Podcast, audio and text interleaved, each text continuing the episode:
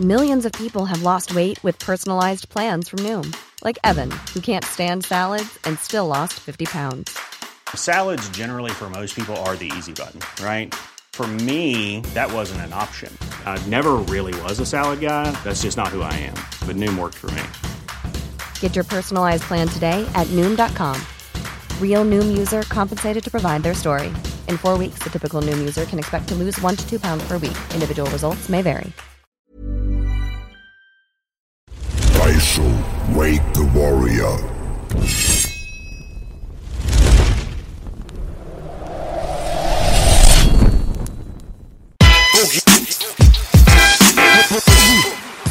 Willkommen in Ortcast, Freunde.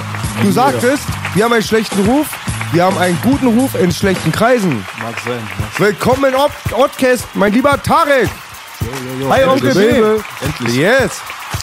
Wo sind die anderen beiden? Erstmal. Wo sind die anderen beiden? Wo ist KZ? Wo ist Rick James? Ich glaube, Nico äh, kriegt die Wohnung renoviert. Okay.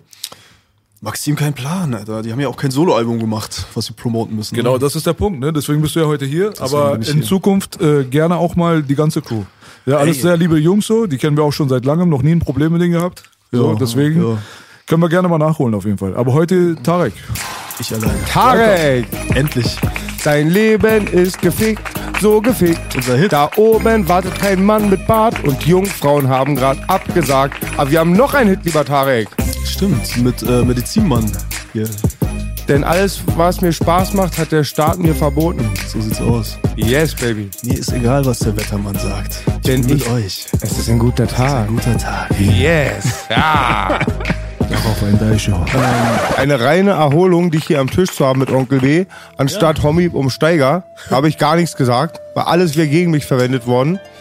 Äh, war ich ja, mal ich bin gespannt, Alter. Ein schwarzer Übergeil. Nazi. Übergeil. Ich Er ist kein Nazi, wirklich nicht. Nee? Nein, wirklich Aber ihr habt ihn schon verprügelt danach hoffentlich, oder? Nee, Steiger war mal kurz sauer beim Verabschieden, aber nee, nee. Wir sind, ja- wir sind ja handsam eigentlich. Es war zum ersten Mal in der Geschichte von mir und Steiger, dass Steiger Verein noch mehr Antisympathie hatte am Tisch, außer für mich. Also ich war nicht. Steiger liebt dich. Ich liebe auch Steiger. Steiger ist mein Homie. Und er verzeiht mir, wenn ich die Noten immer prügel. Mein Homie. Mein Homie. Ähm, Oh. Alter, was wollte ich sagen? Ja, mein Leben, äh, dein Leben ist gefickt mit Gangsters.com noch damals. Genau. Dieser Auftritt, ne? Der war legendär Oh, in, äh, Zeche Karl, Baby. in Essen. In Essen, in der Zeche Karl. Da, das war ganz gut. Da kam, das war mit euch, KZ, Genau. Desodog, ich, Manuelsen und Wesel, ne? Genau. Ich war aber auch da. Wesel- Wesel ist nicht aufgetreten. Nee, aber Wesel habe ich kennengelernt da. Stimmt, stimmt. Hast dort. recht, Baby, ja. Wesel hat gefreestylt damals. Ja.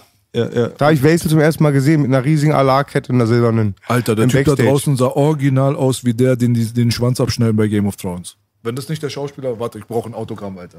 ja. Cut, cut. Der krasse Typ, Alter. Ähm, Graufreud. die Party danach war auch heftig. Ey, ich habe so viel gesoffen. Ich habe kompletten Filmriss, wie immer, wie die Du hast letzten mich 20 so wie so ein kleines Baby gehalten. Ja. Und ich weiß nicht, ob man sagen darf, du hast auf den Fernseher eingestochen. Ja. Lügenpresse.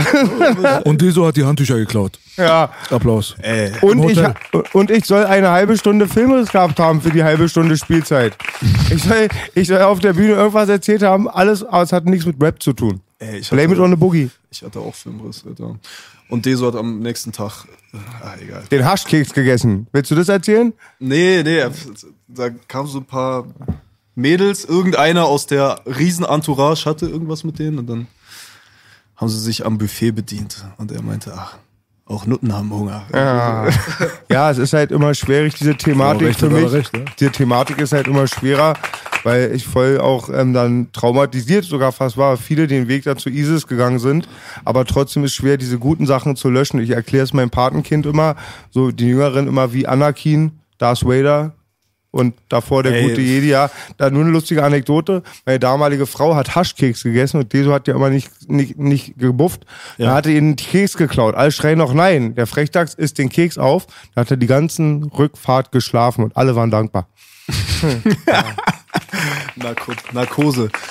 Nee, aber ähm, das, was du gesagt hast, das eine schließt das andere ja nicht, nicht unbedingt aus. Ne? Also, dass äh, Menschen äh, verschiedene Facetten haben und so weiter und so fort, dass du da die positiven Erinnerungen hast irgendwie. Du wirst als Feuerwehrmann geboren und stirbst als Brandstifter meistens, leider. Ja, und bei Deso muss man, also ich meine, ich kannte den jetzt nicht gut. Ich kannte ihn nur so eben aus, aus, aus euren Kreisen letzten Endes, wenn man sich mal über den Weg gelaufen ist und so. Aber er ist halt ein, als schwarzer Deutscher hat er, glaube ich, einfach so Identitätsfindung betrieben und ist halt an der falschen Ecke abgebogen. Sag ich Sehr mal, ne? komplexes Thema. Ja, super komplex. Aber Kennt viele, viele Rapper, ne?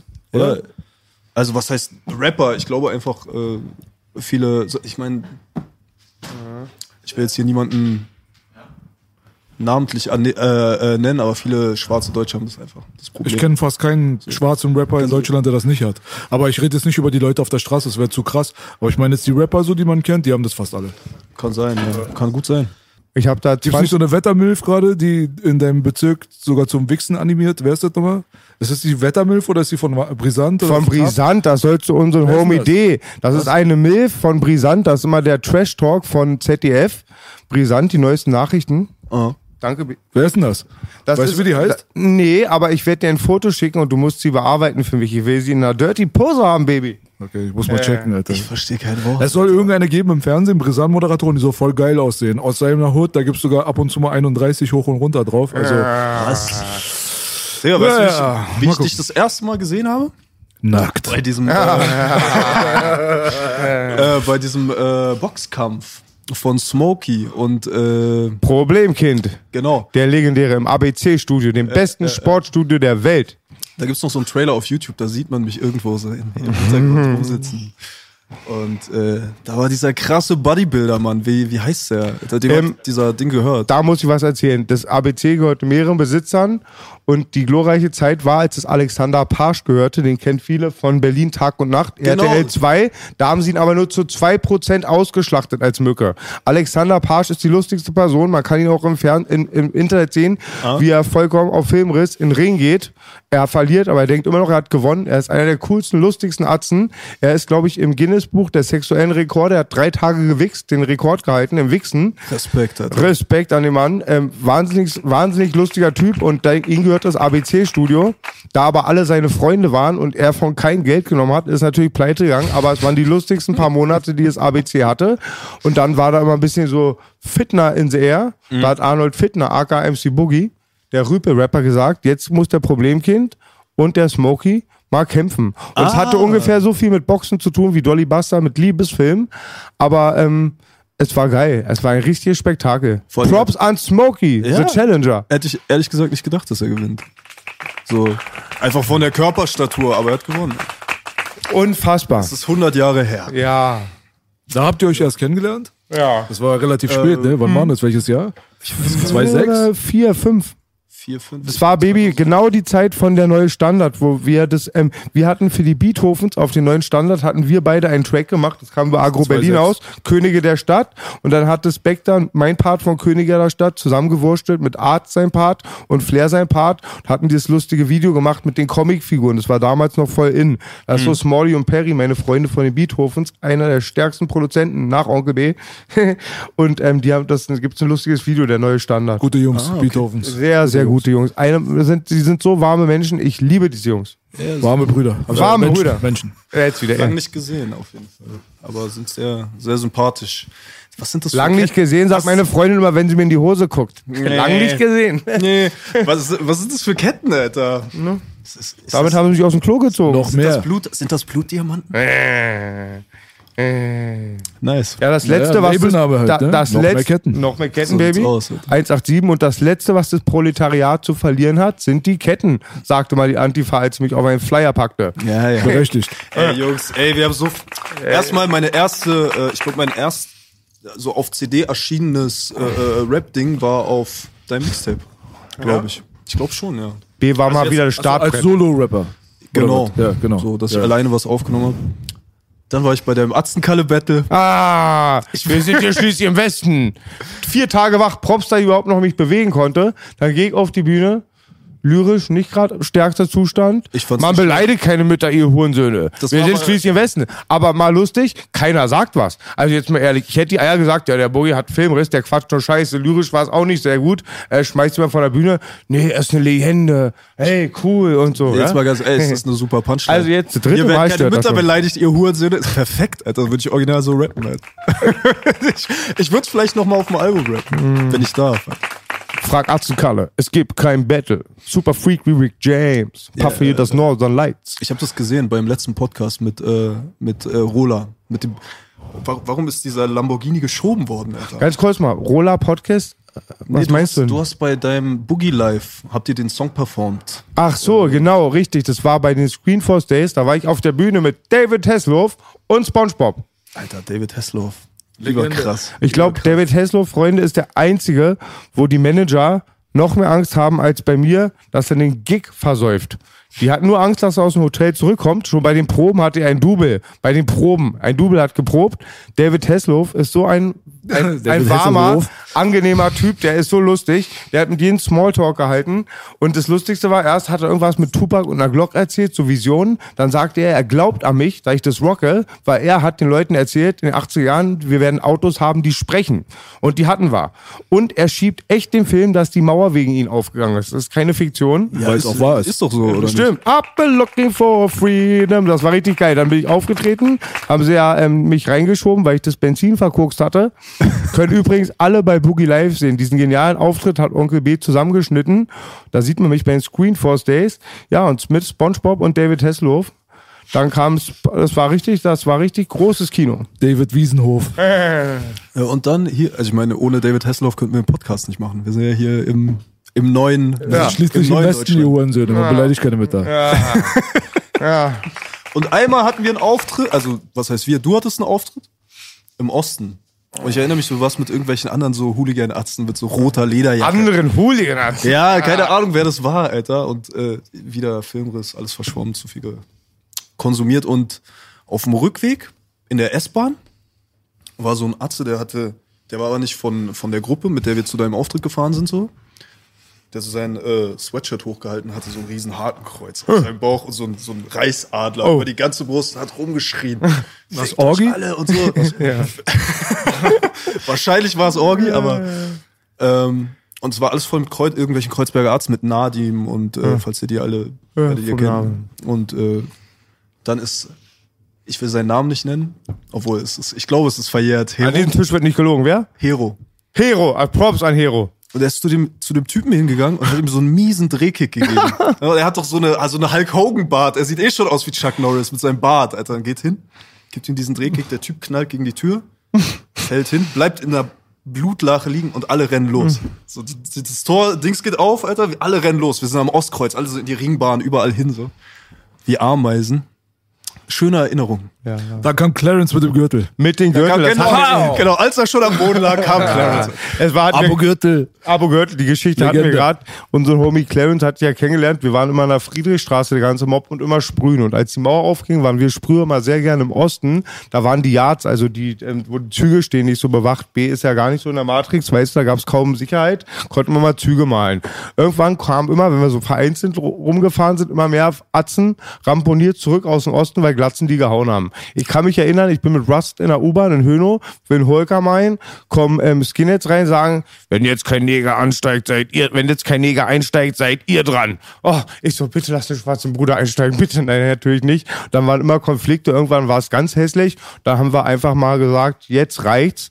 Haben wir mal den, ähm, den umgedreht, den Eimer, was sagt man, was dreht man um? Spieß. Den Spieß, danke. Ich Spießer, kenne den Spieß nicht. Den Spieß umgedreht sind Nazis jagen gegangen. Fahren zum Ostkreuz, das ist so ein kleiner Trupp von Nazis. Kann man auch bei Gefährliche Poeten sehen. Hat ein Fan, Fanvideo gemacht. Es war die Zeit von den Straßenschlachten. Und wir wollen uns dann rüber vom Ostkreuz schleichen, die hauen. Unser Clarence kann es nicht erwarten, zieht seinen Gürtel raus mit vollen Elan und stürmt über die Schienen zu den Nazis und verhaut sie mit dem Gürtel. Seitdem trägt er Gürtel. Äh, Nazis hauen, Gürtel. ne? Nazis hauen. Trotzdem hat die Antifa mich auf einen Flyer gepackt. Man Ja. kann es nie allen recht machen. So Und nochmal, zu Recht. Ich hatte, als ich nach, äh, nach Berlin gekommen bin, äh, eine Situation, ich habe sofort irgendwelche Wahnsinnigen kennengelernt, so ein Bosnier und so ein paar Türken aus äh, Schöneberg. Die waren auch älter als ich. Und dann waren wir im S-Bahnhof Greifswalder Straße und da waren Nazis. Wir haben mit so einer, äh, mit so einem Hammer. Da war so eine Dönerbude und sie haben so gegen die Scheiben, war so eine Plexiglasscheibe, nehme ich mal an, so, ist nicht kaputt gegangen, haben so dagegen gehauen.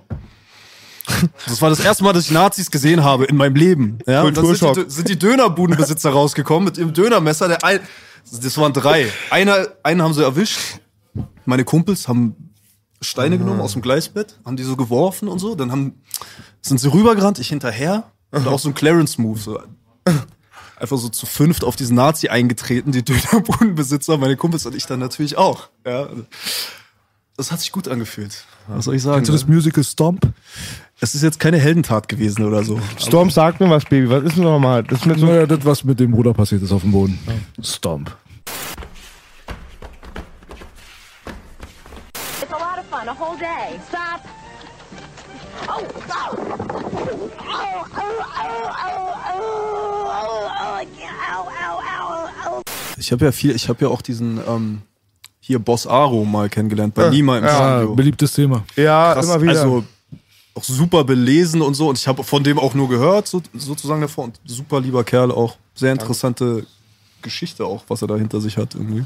Kommt der mal hier in den Podcast? Wer, Boss Aro? Ja. Ist dein Ernst? Warum nicht? Er weiß es nicht. Also, Was ich, also nachdem Homie hier war, könnte Boss Aro auch kommen. Aber ich habe mit Boss Aro halt einen richtigen so, also wir haben immer noch Respekt dafür, keine, nicht Respekt, äh, der ist keine. Warte mal, Ab- ganz kurz mal einfach. Er ist, glaube ich, Pressesprecher des israelischen Militärs Ja. mittlerweile. Aber gerade dann ist doch interessant. Also ich Der meine, würde, ihr- der ihr- würde ja nicht hierher kommen. Ihr, la- Weißt ihr du? ladet den schwarzen Nazi ein, dann ist er vielleicht auch ihn mal. Er ist ja drüben. Ach so. Der schwarze Nazi ist meiner Meinung nach, wie gesagt, kein Nazi, aber. Warte, Handy. Ich würde gerne darüber mal Aber ey, sprechen. das ist eine ganz andere Liga, weißt du so? Ich meine, der Typ ist hier um die Ecke. Er kommt mal kurz vorbei. ich habe hier ein Störsignal. Kann auch. mal passieren, Bro. Kann Ich dachte, passieren, du Bro. hörst nicht. Warte mal. Irgendwo ist gerade Handyparade, vielleicht sogar auf beiden.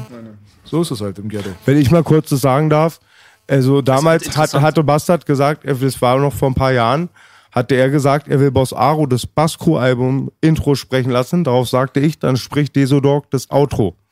Nein, das war auch nicht ironisch gemeint, weil ich habe für beide Wege überhaupt kein Verständnis. Es geht beides in eine radikale Richtung, als er vor zehn Jahren bei mir war. Ich hatte immer Liebe für ihn. Trotzdem, er war auch ein Aggressor mit auf der Straße wie ich, ein Problemkind, das Scheiße baut. Er hat auch den Ärger gesucht. Na klar, ist auch manchmal auf Ablehnung getroffen, aber es ist dann, er hat dann diesen Cut gemacht. Auf einmal, er kam zu mir. Es war eine Zeit, wo ich mich mit Islam sehr beschäftigt hatte, meine Zeit, wo ich konvertiert war. Er hat mich sehr angefeindet, deswegen. Er war dann, es nahm einen sehr radikalen Punkt. Und irgendwann konnte ich das auch nicht mehr mit meinen Gedanken, die ich habe. Es ist wichtig, was du machst und nicht, woher du kommst. Und er hat dann richtig so eine Lobby einfach ganz krass, dieses Wir und die Ja. und die scheiß Araber und das, das war mir dann zu viel, weil ich habe mir immer in Schutz genommen und ich bin dann immer auch sauer, weil ähm, du kannst nicht irgendwie jahrelang Scheiße machen und dann in diese Opferrolle treten. Das stört mich oft. Aber das Ding ist halt so, der äh, Bruder Homi war ja letzte Woche bei uns. So, der ist ja AfD-Politiker als eritreischer Fl- Flüchtling. Finden das natürlich viele Leute sehr seltsam. Verwirrt. So, aber auf der anderen Seite, weißt du, hat die AfD trotzdem eine pro-israelische Haltung, was auch nochmal äh, noch mal unsympathischer macht. Weil das ist halt für mich persönlich, verstehe ich heutzutage im Jahre 2019 nicht mehr, wie man pro-israelisch sein kann. Also, es also- wäre sehr interessant für mich zu erfahren, was da so die intelligente Argumentation ist mittlerweile so.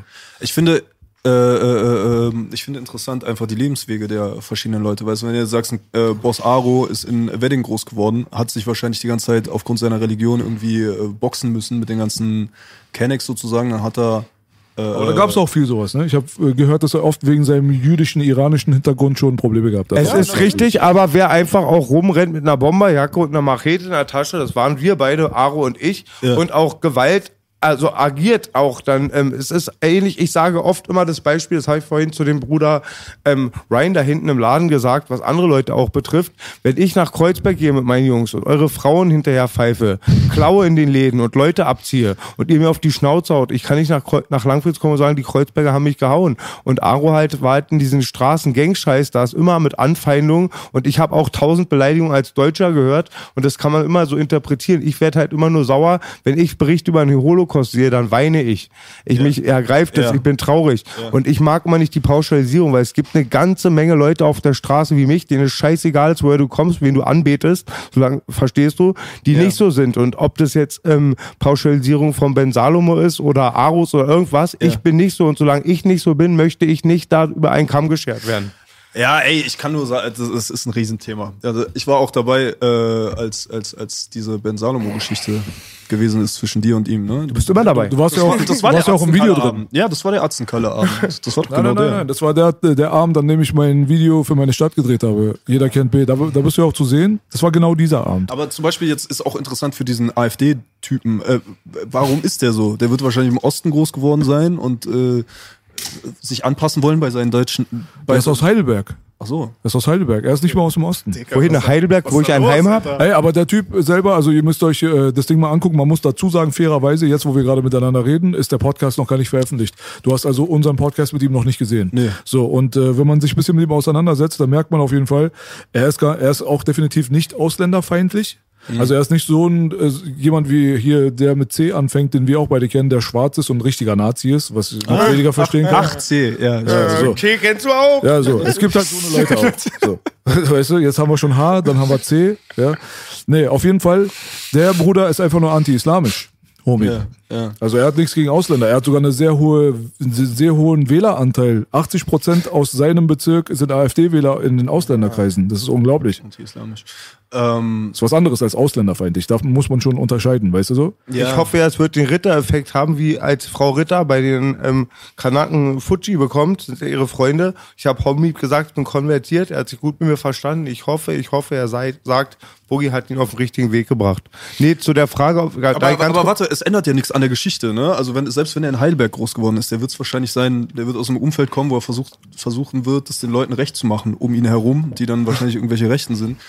Äh, äh, auch interessant, wie man so verwirrt sein kann. Und dann andererseits hast du auch eben äh, irgendwelche Deutschen, die dann die krassesten in der Gang sind, weil sie sich zwischen den ganzen Kennex irgendwie beweisen müssen in, in Großstädten oder so. Was ja trotzdem nicht heißt, dass äh, äh, äh, äh, keine Ahnung, auf dem Dorf bist du trotzdem benachteiligt, wenn du jetzt irgendwie äh, einen ausländischen Namen hast oder sowas. In, in den meisten Teilen in Deutschland ist es ein Problem, sozusagen eine Wohnung zu bekommen oder einen Job zu bekommen, wenn du jetzt irgendwie ein Kopftuch hast oder sonst was. Und deswegen kann man es nicht unbedingt vergleichen, dass man sagt, okay, ich als Deutscher habe ein bisschen Diskriminierung erfahren, was definitiv so ist, bin ich mir sicher. Ne? Also habe ich auch aus eigener Erfahrung gesehen. In, in Berlin oder in äh, Hamburg wird es auch so sein. Aber in den meisten Teilen Deutschlands ist es dann doch eher von Vorteil, wenn du ein Deutscher bist, sozusagen, oder deutsch aussiehst. Ich meine, der Typ ist ja auch ein Deutscher, dieser AfD-Typ, nehme ich jetzt mal einfach an. Äh, Oder eritreischer Flüchtling tatsächlich. so. Er hat gar nichts mit Deutschland zu tun. Er ist nicht mal gemischt. das ist ganz krass bei ihm. Also so. okay, er ist auch nicht hier geboren, sozusagen. Äh, nee, der war aber ganz, ganz jung, soweit ich weiß. Ja. Weil oft sagt man ja Türken, aber er ist eigentlich Deutscher und ist hier geboren, aber es ist halt ein Empfinden, das man dann halt hat, weil man irgendwie Er sich hat- ausgegrenzt fühlt. Digga, der ist äh, total anti-islamisch. Weil Das ist halt so das einzige Ding. Er ist auch gar nicht ausländerfeindlich und er äh, befürwortet auch den ausländerfeindlichen Anteil in der AfD gar nicht. Der gehört so zu dem Wirtschaftsflügel der AfD eher. Okay. Weißt du? Und ähm, die sind sich ja alle da total uneinig und machen sich da ganz einfach, indem sie einfach sagen, wir sind so ein bunter Haufen. Er hat dies und das gesagt, da stehe ich nicht zu. Ich habe das und das gesagt, da steht er nicht zu.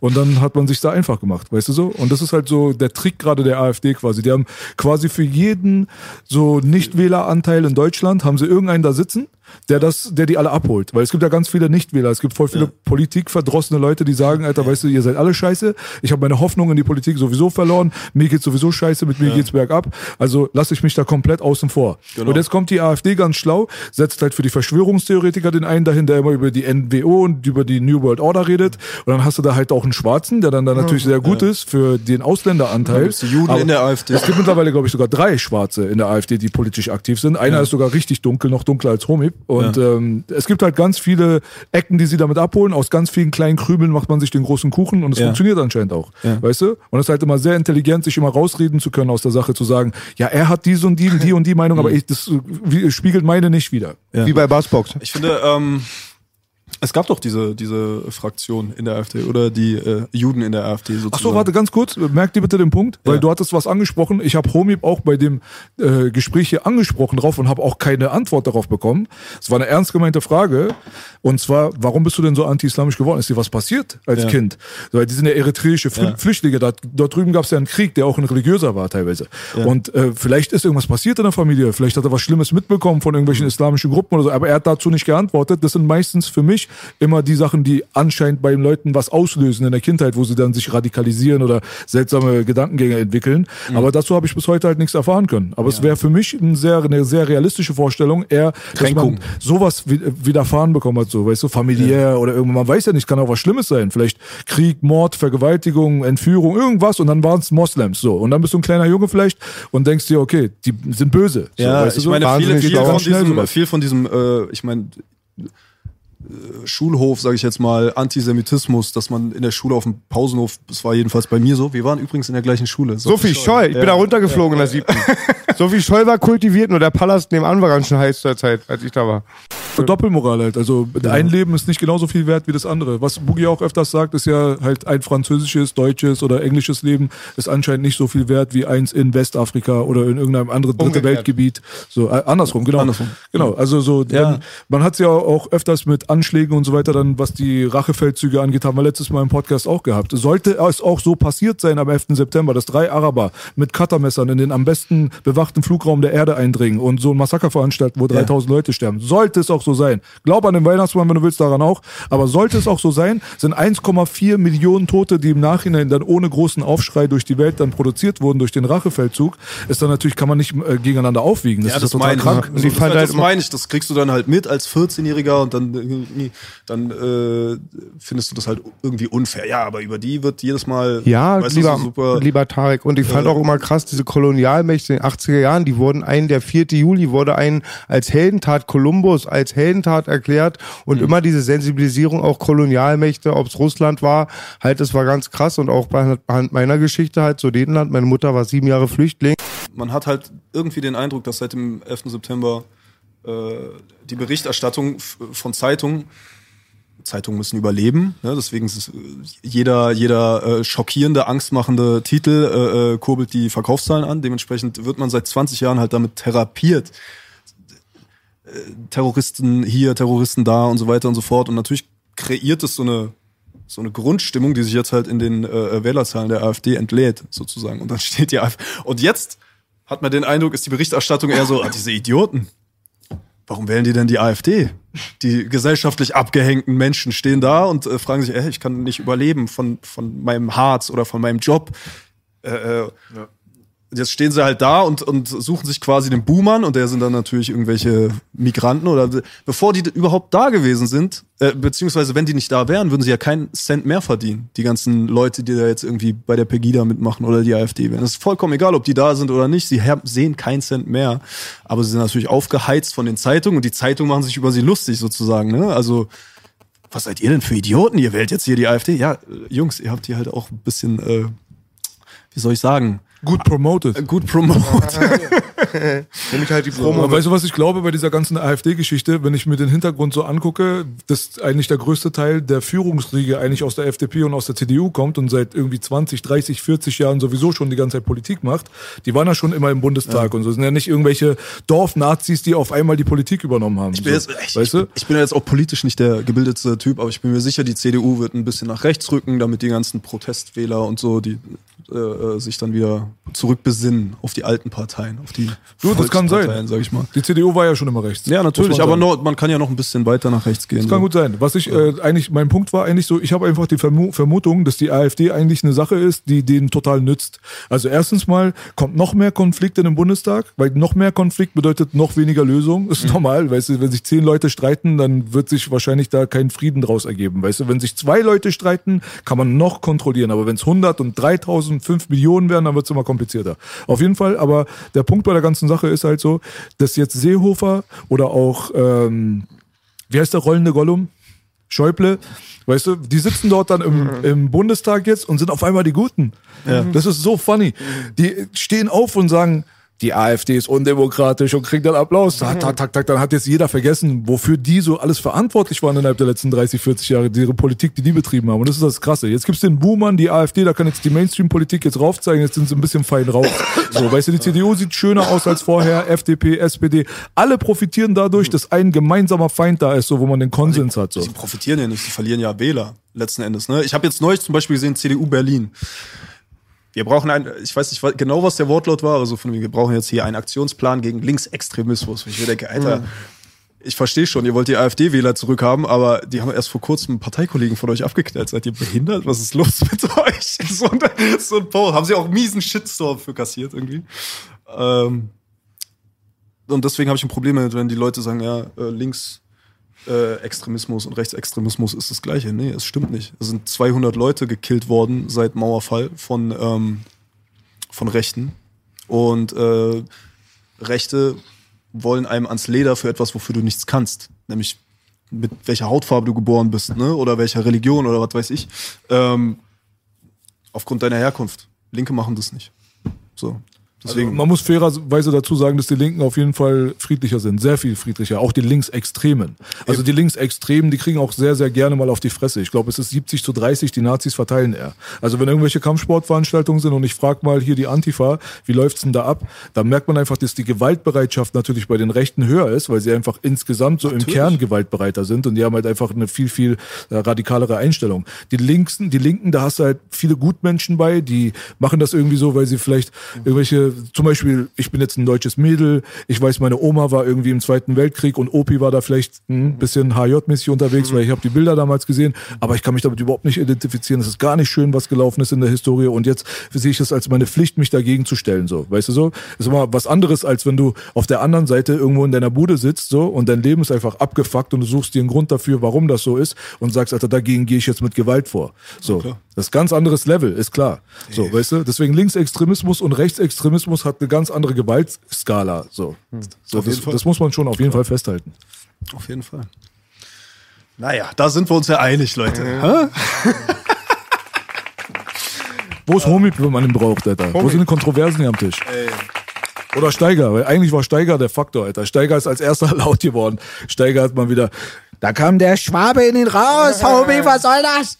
Ja, so. Ui, das kannst du doch nicht so sagen. Ich bin der Meinung, Steiger ist cool. ach, hier geht noch alles hoch, Alter. Da bin ich mir sicher. Die Frage ist einfach nur, habe ich bis dahin genug Geld, um auszuwandern? Und wohin? Ja, wo ist Melmark, Sicherheit, Melmark, Alter? Wo, wo ist dein Ticket hier raus? Ja, ey. Bro, wo ist es? Da- Ich sehe, du hast es gesehen. Verstehst du? Verrückte Geschichten. mich, Ja, ja. An der Stelle auch mal, ich habe jetzt letztens Warte mal, an der Stelle nicht irgendwie, warte mal. Wir sind gerade bei seiner Musik, Bro. Okay. Das ist ein bisschen respektlos. Okay, Mann. Okay, wir haben jetzt ich den Bogen gar nicht mehr sagen. Ich überspannt. buff nur noch und chill. Das ist ein schöner Übergang. Das war der beste Übergang. Den, den lasse ich mir aus Langwitz nicht zerstören. Verstehst du, was ich meine, Alter? Aber es- Puh, Langwitz. Puh. Fick, fick Belasch, fick Belasch. Ich muss hier ein bisschen Promo machen. Ja, nee, Dings hier. Jetzt, äh, das Ticket hier raus ist tatsächlich, weiß ich nicht, ob Boogie das mitbekommen hat oder nicht, ist ja da die neueste Single.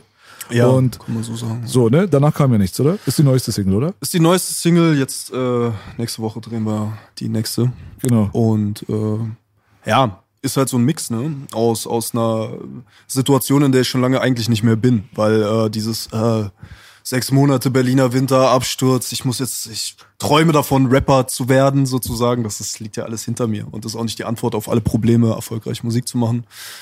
Aber da habe ich mich so ein bisschen reinversetzt und äh, das Video ist dann halt so die nahe, finstere Zukunft, was halt möglich sein könnte, was auch teilweise einfach schon passiert, ne? Über totale Überwachung und äh, gleichzeitig ist das Video so eine Art Symbolik dafür, dass ich sterbe und zur Hölle fahre sozusagen, aber ähm, letzten Endes dann doch im Himmel lande. So, das wollten wir noch so zwischen die Dystopie irgendwie äh, äh, packen. Also ich habe das Video nicht gesehen, muss ich dazu sagen. Ich kenne den Song nur. Verdammt. Ja? Ich werde das Video auf jeden Fall nachholen. Aber ich bin in letzter Zeit dann schon wieder so Spotify-mäßig und merke, Ja. dass ich sehr selten YouTube-Videos angucke von Rap und so weiter. Ja. Ähm, aber der Song an und für sich ähm, hat natürlich, muss ja Sinn machen. Wenn du das Video beschreibst, macht das für mich Sinn. Ja, ja. Weil den Song selbst habe ich natürlich gehört und habe auch die Lyrics analysiert, so, weißt Mhm. du? Also ich bin ja auch kein Mensch, der immer so nebenbei irgendwelche Sachen hört, sondern ich höre dann hin. So, Ja. weißt du? Und da merkt man halt einfach, dass du, was das angeht, halt Sachen zu Beweis äh, stellst, die man seit längerem von dir weiß, die aber in diesem KIZ-Kontext vielleicht, ein bisschen- Kontext vielleicht ein bisschen untergegangen sind. Und zwar, Ja. dass du halt lyrisch sehr stark bist. Also du bist halt einer der wenigen Rapper hier in Deutschland, wahrscheinlich mittlerweile sogar weltweit, weil es einfach nicht mehr so trendy ist, der Bilder malen kann. Also du kannst halt ein Porträt malen, so dass man sich Sachen vorstellen kann mit deinen Worten. So, und äh, mit einer lyrischen Stärke, die halt alles so zu einem Guss zusammenfügt, der einfach Sinn macht im Endeffekt, so, weißt du so? Und das, das hört man bei diesem, äh, bei dieser Single hat man das rausgehört. Das freut mich. Gemischt mit diesem ganzen modernen Sound und so weiter ergibt es halt einfach eine Sache, die, denke ich mal, äh, unterrepräsentiert ist in der ganzen Rap-Gesellschaft. Deswegen ist es ganz cool, finde ich. Das freut mich. Applaus. Das freut mich. Der Du warst schon in rollt. Kameradenweg Charts. Du weißt, damit bin ich sogar aufgetreten in Musik und Frieden. Das war, glaube ich, so eine Konzeptparty. Zwei Originaltracks von mir. Ich bin der, willkommen ab Shom City. Ja. Dann zwei sollte ich einfach covern, also Karaoke, wie man das nennt, Ja. oder performen. Habe ich Was willst du machen gemacht. Oh Gott, ich das ist den- mein, warum, warum, ja. wie kannst du dein Baby hassen? Dein schönstes Kind Ey, hast du. lass mich dazu erzählen. Ich saß mit Massiv damals noch in der S-Bahn. Ja? Ich weiß nicht, ob er sich dran erinnern kann. Wir waren bei Nima im Studio und sind mit der S-Bahn nach Hause gefahren. Und damals gab es noch kein Download und so weiter und so fort. Ne? Also es hat gerade angefangen. Und dieser Song ist original so neun Millionen Mal gedownloadet worden. Zu der Zeit war das unfassbar. So, kann, könnt ihr Steiger fragen. ja, äh, er hat die Zahlen. Und äh, wir sitzen so da, er breit wie fünf Türsteher, ja, und ich. Und plötzlich haben Mädels neben uns äh, äh, klingelt das Handy und der Song läuft. Na, na, na, na, na, na, na. So. Und du kannst nicht sagen, das bin ich. Das bin ich. Gib mir Respekt oder so. Ne? Und so war das die ganze Zeit. Irgendwelche kleinen Kinder hatten das als Klingelton sozusagen. Ich denke, Aber keiner kannte meine Fresse und ich habe natürlich nicht von profitiert. Bin ich auch froh, weil der Song ist. Ich mag den Song nicht. Ich habe den eigentlich geschrieben, um meine Klassenkameraden zu ärgern, die ich da auch habe. Why you treat me so bad? Glaube ich, du hast es Josef. ironisch gemeint. Wir haben es gefühlt. Wir fanden uns angesprochen. Ja, also beide waren angepisst, ne? Die Deutschen waren angepisst und die ganzen Kennex waren auch angepisst. Alle Nicht gedacht, Ahmed, der haut dich. Oder nicht? Hm? Yusuf, Nicht Yusuf. Yusuf. Ja, ja, ja, der war damals in Mega geiler Track. meiner Schule. Nö, aber äh, ich habe natürlich, ich habe sehr viel Mühe in dieses Album gesteckt und ich habe viel mehr gesungen als sonst, weil ich einfach ein bisschen auch keinen Bock hatte auf Rap in der Zeit und einfach singen, äh, gut gemachte Popmusik und gute gesungene Songs finde ich ein bisschen unterrepräsentiert. Es gibt Jones Mann so, den ich krass finde. Es gibt Manuelsen, den ich krass finde, aber es gibt wenige äh, Sänger, wo ich sage, das gefällt mir. Und das ist eine, ein Skill, den ich ausbauen wollte, weil rappen kann ich. So, ich denke, das muss ich nicht beweisen. Ähm, und in der Zeit, das habe ich vorhin, haben wir vorhin ein bisschen angeschnitten, sind halt viele Leute gestorben einfach so. Und äh, zum Beispiel einen, den wir alle kennen, Basic. Rest in Peace. Ähm, drei Tage danach äh, mein Vater und auch andere Leute aus meiner Familie, aus meinem Freundeskreis. Und ich habe gemerkt, das Leben ist kurz. Ich habe mit 16 immer davon geträumt. Ich wollte immer ein Album machen und habe es irgendwie nie getan. So und ich dachte, Alter, es kann sein, dass ich morgen überrollt werde von einem Bus und dann habe ich meinen meinen Traum nicht erfüllt sozusagen. Ne? Und äh, deswegen habe ich das Album gemacht. Und äh, es ist gut, ja, hört rein. Es- Gollum. Golem, Golem, Golem. Golem. Respekt an was steht Golem? Golem. Es ist einerseits, es gibt die Legende vom Golem von Prag. Ähm, ne, aus, aus, aus Buchstaben Mythologie erschafft der Rabbi Löw sozusagen dieses, dieses Wesen. Und so ein bisschen wie mit einem Album, ne? Du schreibst halt mit Buchstabenmagie, er- erweckst du etwas zum Leben, es entzieht sich deiner Kontrolle. In dieser Legende dreht der Golem durch und zerstört einfach das ganze, äh, das jüdische Ghetto sozusagen. Und ähm, so ist es wie, wie mit einer Künstlerkarriere. Du erschaffst etwas, du es, es geht raus in die Welt und was damit passiert, weiß niemand, ja. Und nicht selten ist es so, dass es halt Künstlerkarrieren oder Künstler komplett zerstört. Und darum geht's auf dem Album, das, was es mit sich gebracht hat, Depression, Sexsucht, Drogensucht, die Ursprünge davon und so weiter. Und ähm, das findet alles, und der Tod vor allen Dingen, ne, das findet alles Platz auf dem Album. Und ähm, es ist ein sehr melancholisches Album. Ein paar Songs sind in die Fresse, aber warum soll ich das machen? Dafür habe ich meine Band. So, und solo will ich was anderes machen. Also du hast ein Soloalbum gemacht, was auf einer Figur basiert, das das jüdische Ghetto zerstört. Du hast jetzt Ärger mit Ben Salamo. Gratulation. Nein, ach was, ach was. Die Anwälte schicken die Briefe raus. Ich will nicht in euren Beef reingezogen werden. Mit Ben Salamo hast du kein Beef. Das ist ja nicht koscher geschlachtet. Jedenfalls, ähm, Baby, baby. hier, das ist ja hier. Eine Halal-Haxe bitte. Ähm, Lalleschwein. Nee, ich hab, ähm, Dicker, warte mal ganz kurz. Dein Soloalbum kommt wann raus erstmal? Weil es gibt ja nur zwei Singles. ja, ja. Wann kommt es raus? Es wird noch ein bisschen dauern. Es, Das dauert noch, ja? Ja, ja, ja, Ende Januar. Ende Aber ist ja okay. Ist ja, steht ja kurz vor der Tür so. so. Genau. Ist es für dich sehr, das, für dich ist, muss das ein ganz anderer Prozess sein, als alles, was mit KIZ veröffentlicht wurde. Du hast übertrieben viele Singles und Alben und alles mögliche Features, Genau. links, rechts. Aber es ist ja dein eigenes erstes kleines Baby. So. Ja, voll, voll. Das ist natürlich emotionaler, die ganze Sache. Und dementsprechend sind die Interviews natürlich auch andere, so ein bisschen äh, mehr Real Talk, sag ich mal. Und äh, die Aufregung ist eine andere. Man ist aufgeregter. Es ist aber letzten Endes scheißegal, ob es jetzt, äh, äh, sag ich mal, in Zahlen floppt oder Doppelplatin geht, weil der Akt an sich, das geschafft zu haben, darauf bin ich stolz und das gemacht zu haben, sozusagen. Ne? Weil Top. Bist du zufrieden? Einstellung. ich bin super zufrieden. Ich habe auch, ich habe mir wirklich Zeit gelassen. So, da musste alles sitzen. Der Mix musste sitzen, das Mastering. Ich habe wirklich auch Geld ausgegeben dafür, ne, um die, um die Studiomusiker zu holen und so weiter und so fort. Das war schon ein langwieriger Prozess. So. Und äh, ich weiß nicht, ob ich ein zweites mache. Aber wenn ich ein zweites mache, mache ich mir nicht so einen Stress, Alter. Wir sind gespannt aufs erste erstmal, Bruder. Also, das wird schon mal auf jeden Fall spannend. Freue mich auch sehr. Hey, Richtig, Januar, Golem, abchecken. Okay, das war's für heute. 100% Real Talk. Nein, nein, schon vorbei. Ich, ich muss zurück zu meiner Frau, scheiße. Wäre Ich wusste, dass der Scheiß kommt. Nee, nee. Wir sind natürlich noch am Start. Äh, Tarek ist hier am Start. Das Krasse ist halt. Ich auch. Ähm, wir kennen uns seit 2005, glaube ich, 5, 6, irgendwas, so um Ja, den Dreh rum. 2005 wird's sein. Weil wir sind damals äh, eure Nachbarn geworden. Ihr wart damals im Royal Bunker in der Falkensteinstraße. Wir waren genau gegenüber im Beatles. Genau. Also man konnte echt irgendwie über die Straße gehen und dann hat man sich gesehen. Und äh, ich kann mich ganz genau noch dran erinnern, dass der, der Beatles und Adrenalinmusik unser Label geschmissen hat. Der gute Riyad, Riyad die Klinge, der hat ja versucht, äh, damals dich auch unter Vertrag zu nehmen und hat uns erzählt, dass er da einen ganz talentierten Typen am Start hat und äh, dass er da voll dran glaubt, dass er da durch die Decke gehen wird und der heißt Tarek und so weiter. Problem ist nur, er hat zwei andere oder so mit dabei, die will ich nicht. So. Also so war eigentlich so eher Ey, und kurz gefasst ich. die Story so. Ey, ganz du? ehrlich, das meine ich, ne? Das ist diese Art umgekehrter Rassismus, wo du dir sagst, okay, ich heiße Tarek, ich habe braune Haut. Natürlich habe ich in der äh, äh, Rap-Szene optisch alleine, so vom vom ersten Dings erstmal leichter gehabt teilweise in Berlin, wo ich auch gemerkt habe, ich wurde auch öfter nach Features gefragt oder so. Aber das ist nicht cool. So, das fand ich nie, fand ich nie. Das ist so ein vergiftetes Kompliment. So, das will ich gar nicht. Aber hat das wirklich Rassismus-Hintergründe für dich gehabt? Ja? Ne, Hast du so ne, kein? Rassismus, darum geht's nicht. Es ist Diskriminierung. Es ist nicht Ra- Rassismus.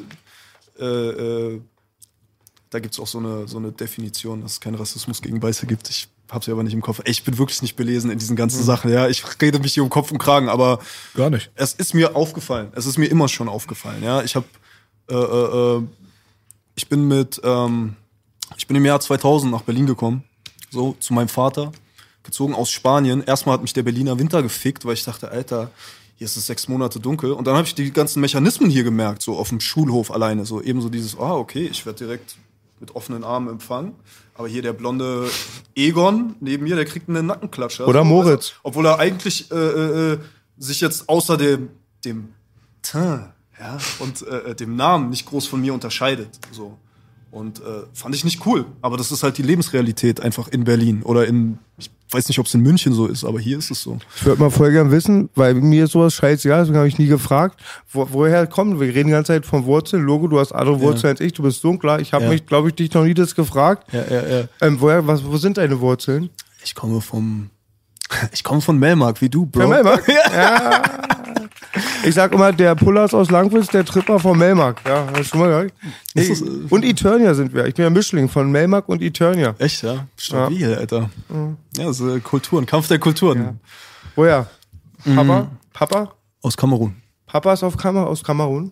Oh, Französisch? Mama? Très bien. Kannst, Mama? Du, kannst du Französisch sprechen? Gut. Äh, ich, so, man, man weiß aus den Songs, ja? man kann die Beleidigungen, so wie in jeder Sprache, die man nicht aufgesogen hat, sag ich mal. ich, spreche, ich spreche Spanisch flie äh, fließend, weil ich als Kind einfach da gelebt habe, so Ja, ja. zwischen äh, äh, 6 und 14 und ähm, aber Französisch, ne? Man kann die Schimpfwörter, coucher? Coucher Das- das soir, natürlich. Wolle, wolle, wolle. Ja. das natürlich auch, ja. Croissant de Blamage. Woher kommt Mama? Baguette. Woher kommt Mama, Tarek? Deutsche, Deutsche. Deutsche. Ostdeutsche liebe die französische Sprache, Ostdeutsch. Westdeutsch? Westdeutsch. Westdeutsch. Ja. Passt. Passt gut. Ja, erzähl weiter. Ich will ähm, gar nicht, das gar nicht weiter ausführen. Oh, Freunde. Nee, aber ähm, jedenfalls bin ich hierher gekommen und das war äh, relativ schnell so, dass ich ähm, ähm, durch meine Freunde sehr viel Zeit in äh, Kreuzberg äh, verbracht habe. Dadurch habe ich äh, Mach kennengelernt. Mach hat mir euch vorgestellt und ich habe einfach, äh, wie soll ich sagen, so das meine prägende Zeit, die Zeit, wo du zum Mann wirst, erwachsen wirst, habe ich halt einfach in diesem Dunstkreis verbracht. Und äh, Maxim äh, äh, und Nico kennengelernt. Wir haben da schnell, ich bin, muss auch sagen, Gott sei Dank habe ich die Jungs kennengelernt, weil sie hatten eine ganz andere, viel originellere Herangehensweise an Musik als ich damals, als Riyad mein äh, Demo, sag ich mal, gefunden hat. Jungs, ich will nicht wissen, wer ich geworden wäre in den nächsten Jahren. Weißt du, so ein hängengebliebener Deutschrapper, wie es halt, wie sie halt rumlaufen, ja, mit So wie wir. Nein, nein, nicht so. Sag, sag. Ihr seid, ihr seid, Mann, ihr seid, äh, ihr seid Originale, ja? das ist was anderes. Da ist reingefallen. Schnell rausreden. Die Falltür, B. Wo ist die Falltür? Der war fies, genau. war, bist du direkt reingetappt. Ihr Digga. wisst genau, was ich meine. Ne? Die, ähm, Hier mit äh, einen harten Schieben, aber äh, nichts dahinter und so weiter. So und wie du. Ich habe durch KZ haben wir sie direkt so, okay, es lebt durch Übertreibung. Dann kannst du immer sagen, es ist mein Humor. Und es ist mein Humor. Schwarzer Humor, du bist zynisch, du übertreibst, irgendwelche lustigen Sprüche und so weiter und so fort. Und keiner äh, will dich dafür auf der Straße abs äh, abstechen, weil zu der Zeit hat es schon eine Rolle gespielt. Das spielt heute keine Rolle mehr. Du kannst dir 6 9 ins Gesicht tätowieren und äh, mit der Polizei arbeiten. Ist scheißegal. Die Leute kaufen trotzdem dein Album. So. Stimmt. Das ist vollkommen egal, ob du real bist oder nicht. Aber damals in Berlin, das hast du schon gemerkt. So. Also, äh, äh, wenn du einen harten geschoben hast, sozusagen. Ne? Und wir waren fein raus. Wir haben unsere lustige Herangehensweise gehabt. Ist ne? doch nur Trotzdem- Spaß. Trotzdem sehr harte Texte. Und es war ein Alleinstellungsmerkmal. Und es hat ähm, trotzdem immer einen politischen, ernsten, die eine oder andere Zeile gab es immer so und auch ein paar ern, äh, ernste Songs. Aber größtenteils hat man dadurch natürlich sehr viel Aufmerksamkeit bekommen, weil es was Neues war. Zu einer Zeit, wo es halt nur, jeder hat auf so eine Synthie-Beats Gangster-Rap gemacht und die Hälfte davon gibt's heute nicht mehr oder war halt fake oder so. Und es ist nicht verkehrt, ein Alleinstellungsmerkmal zu haben. So. Natürlich hat man da auch viel Hate bekommen, aber was soll's? Wenn du keinen Hate bekommst, so bist du halt nicht existent. Es ist- Neid ist die höchste Anerkennung von Ruhm. so sieht's aus. Also ähm, dementsprechend mein erster Song war auch schon gesungen. Ich hatte Was willst du machen und wir haben wir haben Hurensohn und Was willst du machen rausgebracht und Was willst du machen äh, also das waren unsere ersten Songs so als Download. Hahnkampf, ne? Auf Hahnkampf war es, oder? Nee, nee, nee, das Nee? war war davor. Was willst du machen? War nicht auf Hahnkampf? Nö. nö. Ah, nee, es war auf dem Mixtape, wo auch der auf Böse den Little. John Beat drauf ist, der, der durch die Tür gehe. Genau, genau. Nico hatte immer diesen deutschen Atzen-Style, so, ne, ne, so Berlinern und so weiter und so fort. Da konnten sich viele mit identifizieren, logischerweise und so. Und war ein interessanter Mix. Ich finde, Nico ist so ein bisschen auch so verwandt mit den ganzen, mit den allen vom Adelskrone-Track.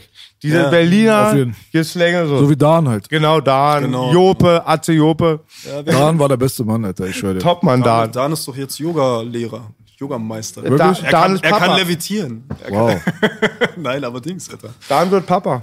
Oder ist Papa. Der, Den lange nicht gesehen, aber so vom Persönlichen her war der mein Liebling. So aus dem Kreis Adrenalin so. Ganz netter Kerl, wirklich. super Typ. Eine geile Jope-Geschichte mal und Basic, weil du ihn vorhin angesprochen Ja. hast. Deso, ich, Basic und Jope sind im Auto, verarschen uns alle gegenseitig. Ich und wir rappen, ich rappen a cappella. Meine Soldaten kommen mit Granaten und so, Psychopathen. Auf einmal sagt Basic, Boogie, die einzigen Soldaten, die du hast, sind auf dein Konto. In dem Moment sagt Jope zu Deso, der einen Kopfkiller-Pullover hat, du bist ein Kopfkiller. Was nützt es dir, wenn ich dich am Kopfkiller? Ey, Jupp ist unfassbar. Unfassbar. Nico und Maxim haben mir so ein Geburtstagsalbum aufgenommen, ne? so ein Rap, so ein, so ein äh, sag ich mal, hinge, hingerotzt sozusagen, ne? aber mit sehr viel Liebe. So zwölf Songs und Jope rappt auf einem Song. Orgi rappt auch, ist auch ein Feature. Alles Gute zum Geburtstag äh, Käsefüße oder was weiß ich, irgendwie sowas in seinem Stil so. das Beste, was es gab, Mark, äh, Tarek, war der Bassbox-Chat. Und irgendwann wurde Jope nach einem Part gefragt von Akte. Ganze Zeit kam keine Antwort. Dann ein Foto von Jope, wo er einen Ficker zeigt. Und er stand, Rap hat mir nie was gebracht. Die Verpeiler. Und Arze Jope macht so lustige Geschichten. Letzte lustige Anekdote, die fällt nie mehr die Geschichten. Arze Jope ist mit obwohl das ist zu kriminell. Cut.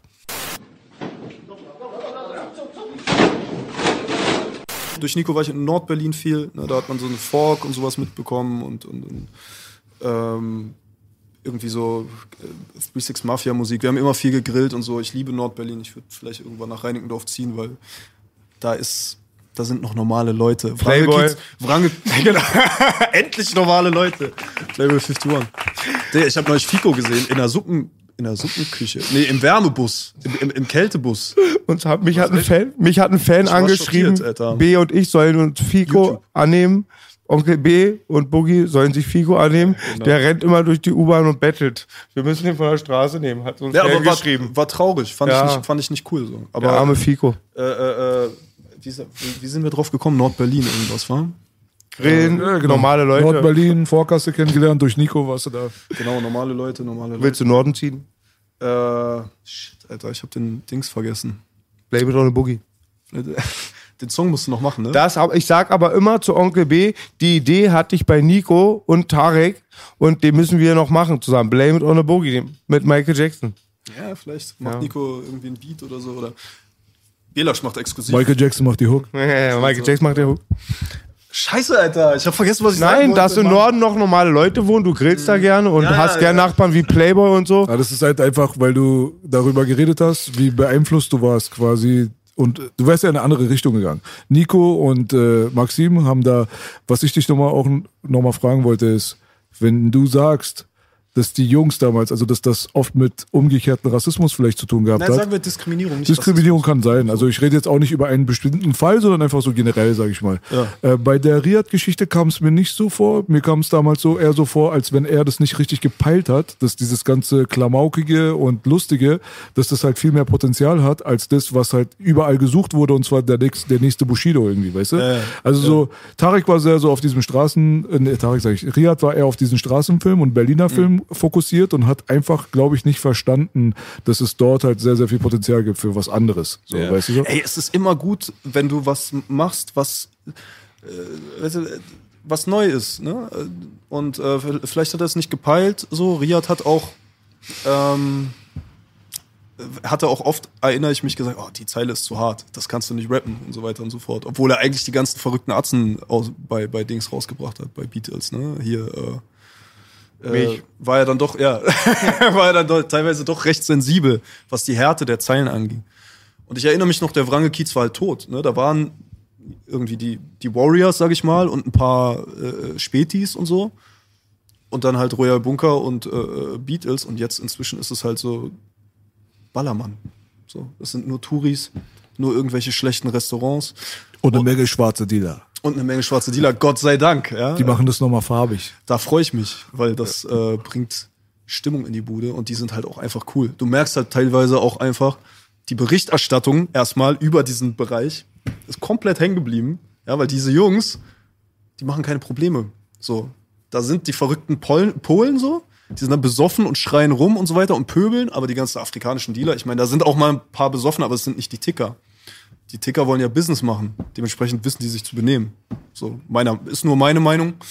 Aber ähm, Ist richtig Central Park geworden, Alter. für mich ist es wie die Berichterstattung über einen Cotti, ist auch komplett hängen geblieben. So, die, Digga, ihr filmt die ganze Zeit den gleichen hängengebliebenen Libyer mit den langen Haaren, weißt du, wen ich meine?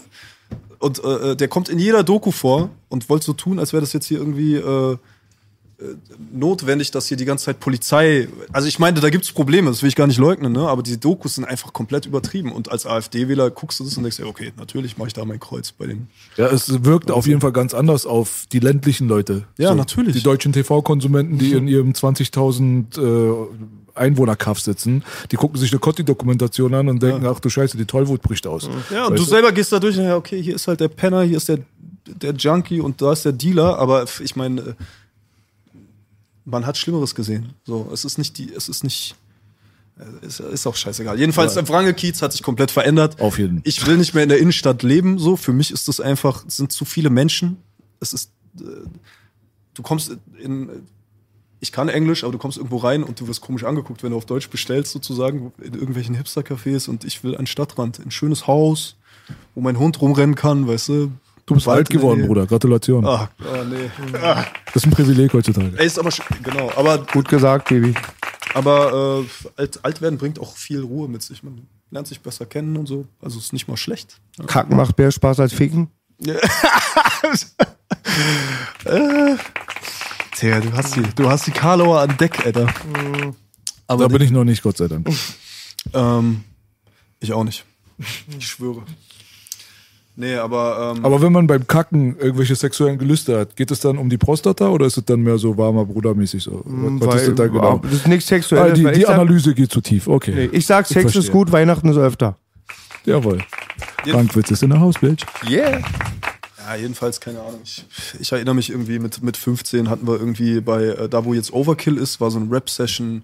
Und du, du bist so starstruck, wenn du die ganzen Rapper kennenlernst, ne? Du kennst die alle noch nicht, wenn du jung bist und dann merkst du plötzlich irgendwann, ähm, okay, sind auch nur Menschen, so. Und viele sind tatsächlich, ich wollte gerade eine Geschichte erzählen, die tut aber nichts zur Sache, aber so, wenn du, wenn du dann Teil der Rap-Szene wirst und so merkst, okay, Die kochen auch nur mit die Wasser. kochen auch nur mit Wasser, die sind teilweise intrigant, die wirklich krassen, talentierten sind nicht mal die erfolgreichsten und so, die, die am erfolgreichsten sind, sind meistens die Hinterfotzigen und so weiter.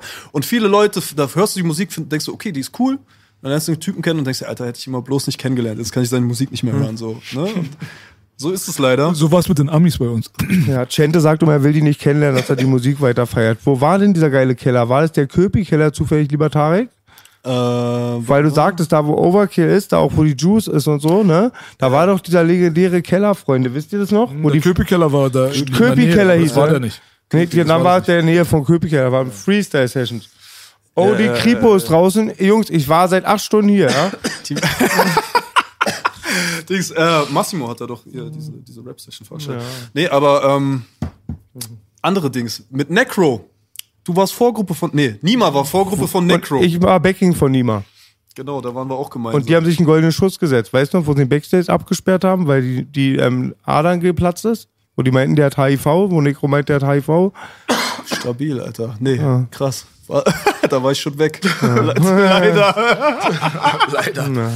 Necro ist aber ein geiler Rapper, Alter. Honey Drugs. Feier ich auch. Ist natürlich, glaube ich, jetzt nicht dein Ding so, weil es viel, ähm, viel, sag ich mal, äh, äh, äh, Drogentalk einerseits und andererseits auch so, ich glaube, so Satanismus-Zeugs. Einfach rappt er auch viel, aber ich feiere das so ein Ich bisschen. kann mich damit auch schlecht ähm, identifizieren. Ich feiere aber ein Album, Nord, wollte ich sagen. Nein, nein, nein. Ich feiere. Negro hat ein Album gemacht mit den Stafala, den Gott des Raps, den Urvater, Cool G Motherfucking Rap. Da gibt's ein Album, das ist so hart von Negro und Cool G Rap. Meines Erachtens heißt das Godfathers. Ich bin halt so ein bisschen. Äh, Cool Google Rap das. ist der Boss. Cool G Rap ist the man. ich muss zu meiner Schande gestehen, ich habe. du kennst nicht Cool G Rap? Schmeiß die raus aus unserem Podcast. ihr seid auch ein bisschen älter als ich. So, das ist der Punkt. Ein Ticken Äh, älter. bei dem Älter sind wir jetzt raus. Bei dem Aber Cool es G Rap so- Disrespect ging's noch.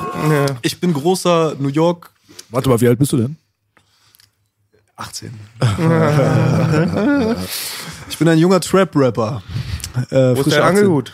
Ich habe ähm, jedenfalls New York habe ich immer Mob Deep, Mob Deep, äh, DMX das erste Album. Ähm, Krasses Album. Unfassbar, unfassbar. Der hat auch Horrorcore-Einflüsse. 100 gehabt. Pro. So, weißt du, so immer Er ist Darkman X, Digga. Was soll man dazu sagen noch? Er war Ja, richtig so eben. die Horrorfigur, so der böse Dämon. und Damien. Äh, äh, äh, äh, ähm, hier eben Prodigy, unfassbar. Oh. Prodigy, krassester Rapper überhaupt. Äh, Weißt du? Ja. Wieso? Also, einerseits, weil er einfach eben so Bilder gemalt hat mit seinem Ding so, mit seinem Rap. Immer so, er hat immer geile Bilder gehabt, so dieses.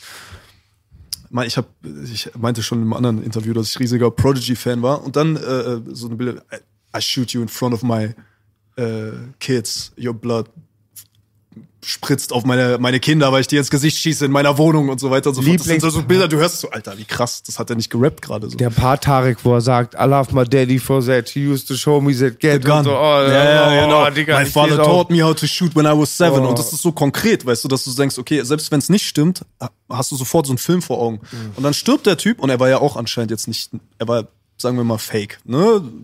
Wenn man es so nach den Maßstäben nimmt, was mir scheißegal ist, weil er war ein krasser Wie Künstler. meinst du fake? Na, er war jetzt nicht der harte Typ aus Queensbridge, der er porträtiert hat zu sein. Er hatte Sichelzellenanämie, das heißt, er war schwer krank und war jetzt kein harter Was Motherfucker ist das für eine Krankheit, bitte?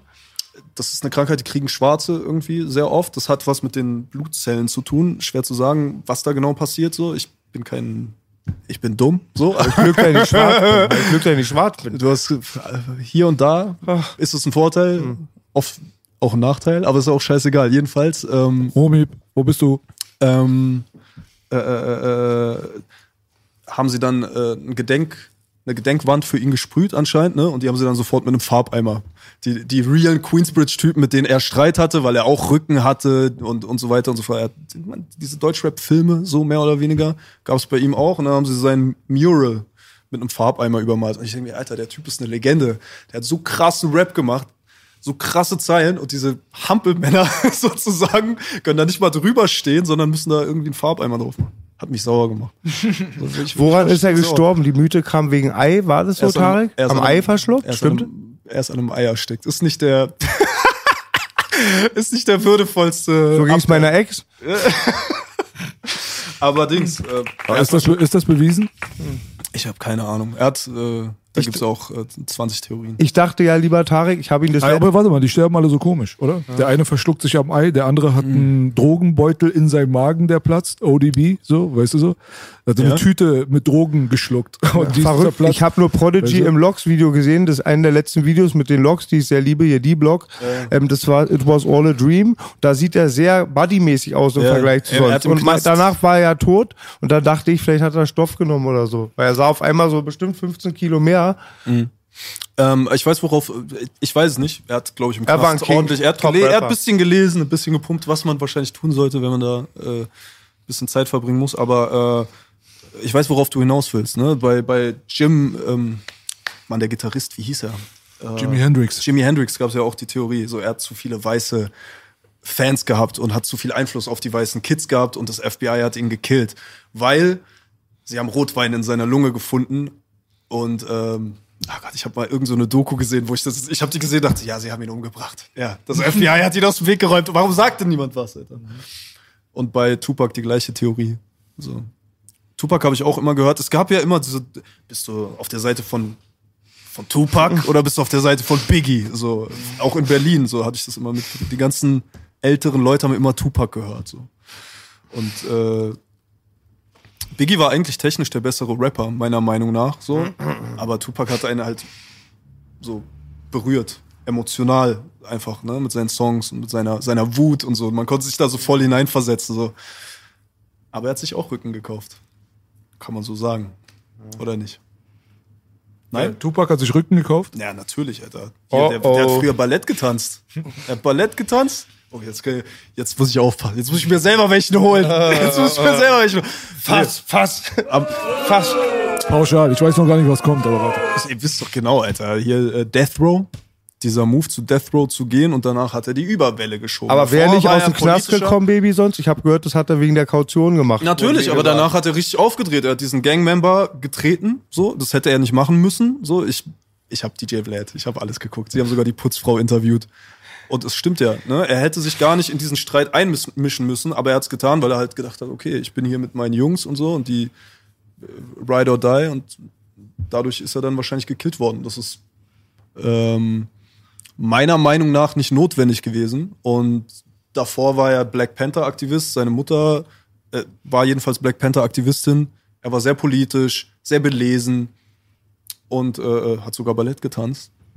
Nach Death Row kam dann dieser, dieser Move. Und mein Stiefvater kommt aus, ähm, ist schwarzer Ami so, kommt von der West Coast. Dadurch habe ich, ich bin mit dem aufgewachsen. Ich habe so äh, Tupac rauf und runter gehört, sag ich mal. Ich bin ein riesen Tupac-Fan. Hito? Aber sein Ende ist dann doch sehr tragisch gewesen. Hm. Es war letzten Endes ein Ergebnis davon, denke ich mal. Findest du nicht? Da hast du jetzt ganz viele Sachen gesagt. Ich weiß jetzt nicht, findest du nicht im bezogen Findest auf du was? nicht in Bezug darauf, dass er quasi einen unnötigen Tod gestorben ist, weil er sich auf die falschen Leute eingelassen hat? Ich glaube, er wurde geopfert. Ich glaube nicht, dass es so passiert ist. Ich glaube, dass die Sache mit Orlando Anderson und Keefe D und so weiter, das hat alles auf jeden Fall Re Relevanz, hundertprozentig. Und dass er da eingetreten hat auf Orlando und so weiter, da hat er sich natürlich klar positioniert. Die Gangster auf der Straße, die echten Crips und Bloods, die jetzt nur geschossen und gestochen und gedealt haben von morgens bis abends, die keine Rapper waren und so weiter, die haben einen Rapper sowieso niemals auf ihrem eigenen Level gesehen. Deswegen haben sie das dann natürlich noch ein bisschen krasser beäugelt. Ist ja hier in Berlin genau das Gleiche. Genau, ist ja überall dasselbe, ne? So, wenn du äh, auf Gang machst und so weiter, dann wollen dich die Gangster natürlich irgendwann testen und sind da nicht down mit. Aber trotzdem äh, denke ich mal, dass sein Tod an und für sich eher wahrscheinlich eher mit Staatsterrorismus zu tun hat. Kann sein. Ich weiß es nicht. Ich weiß es nicht. Ich sage Aber nur, so das ist halt meine Meinung. Ja, genau. so? Also- Da, sind wir wieder bei Jimi Hendrix und so, ne? dass man sagt, okay, ähm, die haben zu viel Einfluss gehabt. So. Aber wir werden es nie erfahren. Es ist letzten Endes egal. Vielleicht werden wir es. Hoffentlich werden wir es, aber die Tupac-Geschichte ist halt so ein bisschen dumm so. Also so, das ist das, Mhm. was bei Jimi Hendrix, weiß ich nicht, habe ich nicht krass äh, recherchiert, aber bei der Tupac-Geschichte habe ich mich ein bisschen reingelesen und reingeguckt und habe einfach so ein paar Sachen entdeckt, wo ich mir sage, das ist halt einfach eigentlich normalerweise nicht möglich. Also für einen Gangster, wenn es ein ganz normaler Schwarzer gegen Schwarzer Drive-by-Scheiß war, ja, ist es halt einfach total ungewöhnlich, dass das so an diesem Tag stattgefunden hat, erstens bei dem Mike Tyson-Kampf in Las Vegas, mitten auf dem Las Vegas Strip in einem Wüstenstaat, von einem weißen Cadillac überhaupt erst erschossen zu werden und dass der dann einfach verschwindet, dieser Wagen. Ist an und für sich quasi unmöglich. So, das ist, das sind solche Sachen, wo ich mir, mich dann selber frage, wie geht das? Und danach dann, dass der Mord dann bis heute quasi ungeklärt ist, ähm, ist halt alles so ein bisschen heikel, weil die finden Saddam Hussein in einem Loch im Irak, aber wissen nicht, wer Tupac am Las Vegas Strip erschossen hat. Das sind so alles solche Sachen, wo ich mich einfach am Ende des Tages nicht drüber wundern würde, wenn die Geschichte eine Alternative wäre und nicht das, was in den Medien die ganze Zeit erzählt wird. Wir wissen von nichts, wir sind Hase, es ging um Crips und Bloods und Death Row und so weiter. Kann ich mir nicht vorstellen bei ihm. Ja, du, ich, ich weiß es auch nicht. Für mich klingt das natürlich am plausibelsten, was da so die Kifi D-Geschichte mit Orlando Anderson. Aber ähm, ich, ich kenne diese Theorien auch, auch das mit dem Auto so. Das hat mir zum Beispiel Basic damals gezeigt. Basic war ja mein Nachbar und wir haben oft bei ihm Abgang.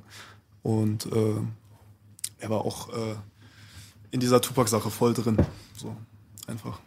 Oh Gott, schon wieder schlimme Nachrichten heute. Habe ich gerade bei Rap Update gelesen. Moneyboy wurde lebendig auf seinem Zimmer entdeckt. Wir können uns den Scheiß sparen. Bro. Nee, lass mal auflockern. Aber ich glaube auch, was Belasch sagt, dass immer halt Tupac auch gewisse Sachen angesprochen hat, die ihn auch bestimmt da rein katapultiert haben. Und ich denke mal, er ist auch reingeboren. Natürlich. Aber er war, glaube ich, einfach der gefährlichste Schwarze, der jemals rumgelaufen ist, inklusive Malcolm X und Martin Luther King. Die Möglichkeit, die dieser Mann gehabt hat, Jugend zu beeinflussen und wenn er wirklich das auch noch wahrgemacht hätte, was er angedroht hat, und zwar in eine Politik zu gehen, eine tatsächliche Partei zu gründen und auch noch den Dreck von der Straße aufzusammeln, also die Leute, die keine Stimme haben, Hashtag AfD, weißt du so, wenn das wirklich passiert wäre, dann glaube ich, hätte er mit diesen ganzen Verkäufen, die er gehabt hat, also 70 Millionen verkaufte Tonträger und so weiter, da war auf so einem Madonna-Level, so, weißt du so, der hätte so einen Einfluss gehabt und durch die Black Panther-Vergangenheit und durch seine politischen Interessen und diesen Kampfgeist, den er gehabt hat, weil es ist immer so eine Sache. Du kannst politisch sein, du kannst Sachen gut verstanden haben, aber vielleicht bist du kein charismatischer Führer. Jetzt hast du alles auch noch in einer Person, der eine unter einer Milliarde da drüben, so, der das überhaupt als stemmen hätte können, inklusive dem Fame, der Berühmtheit, der Jugend, etc. pp. Und dazu kommt noch der Anschlag, das Attentat auf ihn im Jahre 1994, zwei Jahre vorher, wo er auch noch mal überlebt hat, wo er eigentlich über den Jordan hätte gehen müssen mit fünf Kugeln im Körper, ein Ei weggeschossen und so ein Scheiß. Also das ist ihm ja schon mal passiert und das war ja schon eine Verschwörung. So, da merkt man ja, da war irgendwas im Hintergrund am Laufen, was eventuell einfach mit dieser schwarzen Gang-Thematik nicht zu tun haben muss. Aber das Potenzial in diesem Menschen, in diesem Tupac Shakur, der mit 25 Jahren hier abgedankt hat, das, Das war ja noch so ein Kind, krass, Digga. wa? Das war ein 25, Kind. Alter. Was hat denn der für ein Potenzial Nein, gehabt? Hätte er diese Energie, dieses Feuer in die Politik gebracht, hätte er die schwarze Community so beeinflusst, wie er es hätte tun können, wäre eine echte Gefahr gewesen. Eine Ja, echte ey, Gefahr. voll, voll. Ich kann es deswegen nachvollziehen, dass da so viele Theorien darum existieren. Muss aber nicht sein. Ich meine, am Ende des Tages, ich saß nicht da, ich weiß es ja nicht. Ich kann ja nur Sachen gucken wie du, Sachen nachlesen wie du und mir eine Meinung bilden. So. Aber wir wissen es nicht. Es wäre auf jeden Fall nicht das erste Mal, dass da einer ausgeschaltet, ne? Malcolm X oder Martin Luther King und so weiter. Und Richtig. So fort, ne? Aber manchmal hat es schon fast schon so ähm, nostradamische Züge. Also er hat Sachen vorausgesehen, also nicht vor, hat er nicht, also der hat Sachen gewusst und beschrieben. Ich finde, die Musik ist mega zeitlos.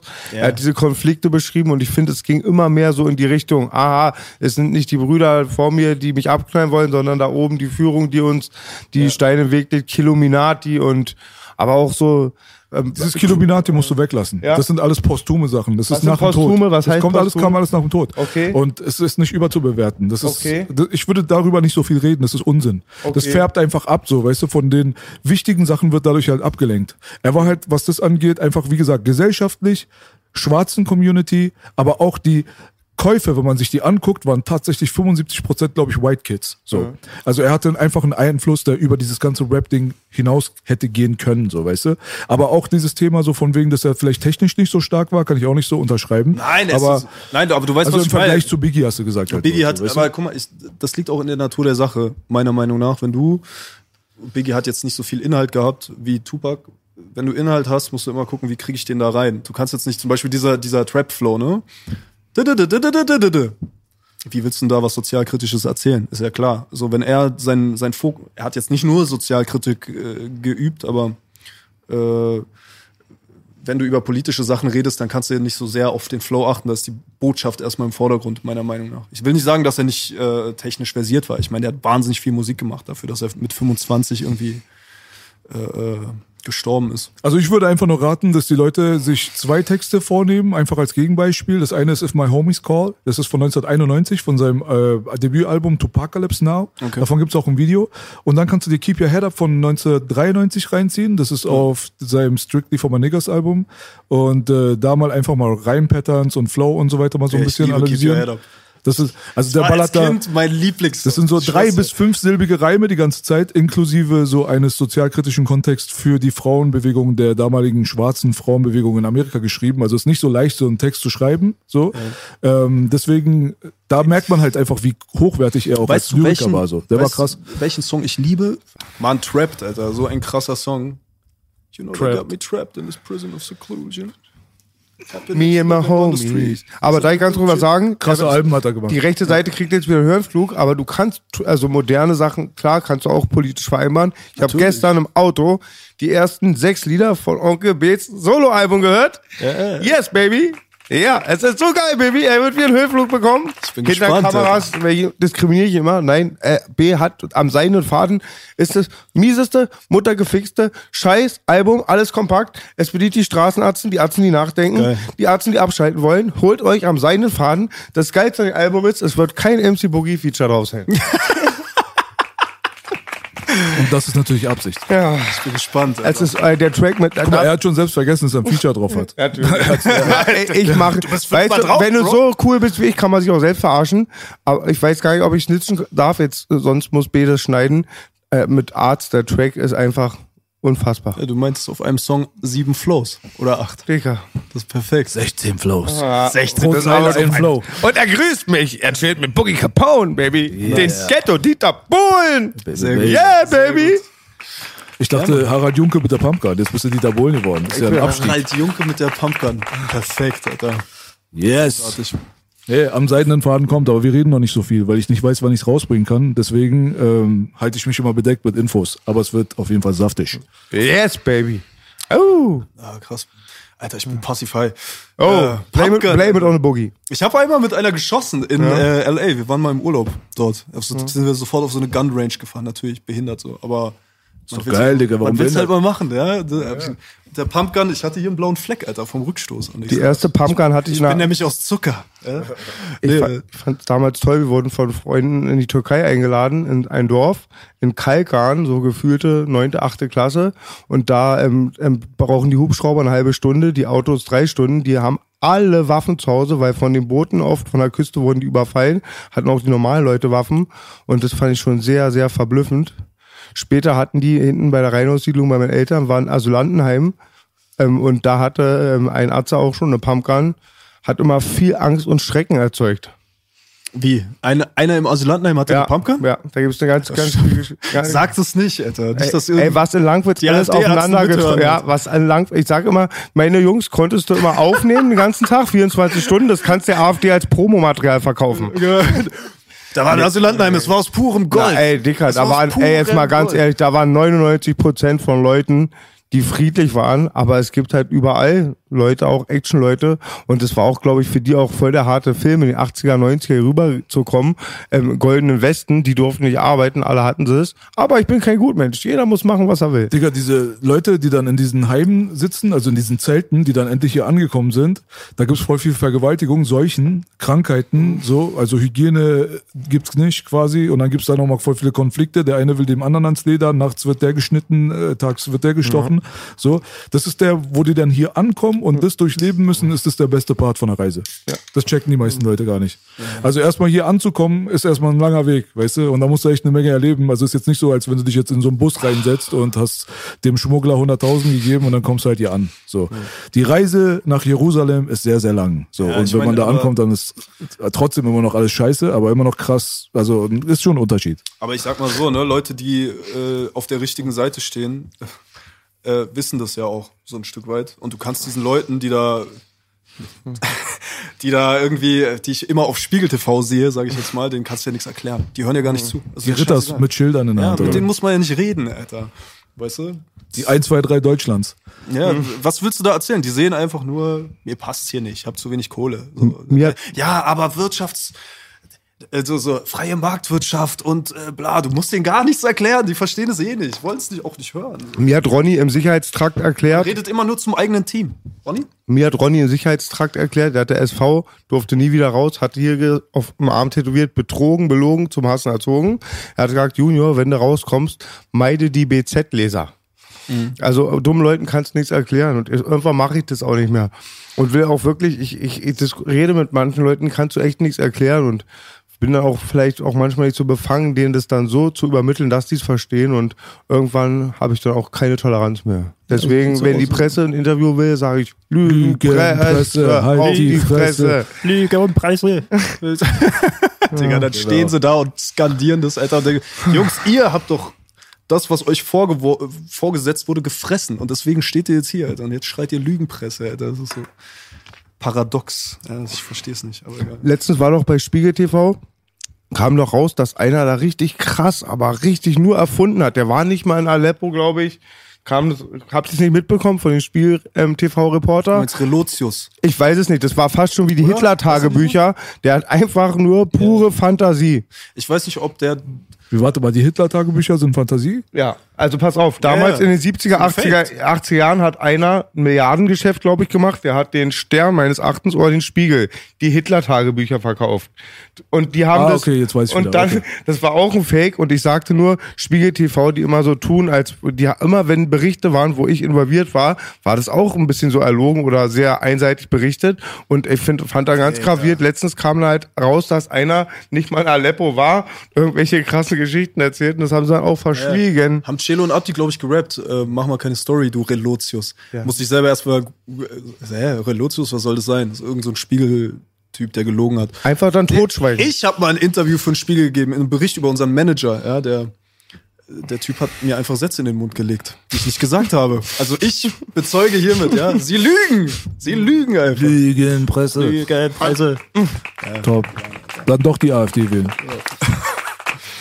Ah, Gott, Alter. Ey, du bist halt so ein Rapper, so, weißt du, der mit KIZ und so weiter immer nicht im, sag ich mal, in diesem Dunstkreis der Beef-Geschichte und so weiter stattgefunden hat. Aber ich weiß schon von ein paar Flaschenwürfen im Jenseits und so. Also, ja, also es gibt so ein paar Geschichten so. Ich würde mal gerne mal deine Meinung wissen, so. Siehst du das, äh, wenn du als Außenstehender quasi auf diese Rap-Szene guckst, die sehr viel auf Skandalen, sag ich mal, basiert und Konflikten und so weiter? Das ist ja das, was am interessantesten ist anscheinend für die Leute, inklusive mir. Also ich Ja. gucke auch. Ich guck's mir auch gerne So, weißt du? Und was ist denn da so, was ist, was ist die KZ-Position zu der ganzen Sache gewesen? Froh, da nicht mit dabei zu sein und von außen alles sich anzugucken oder was?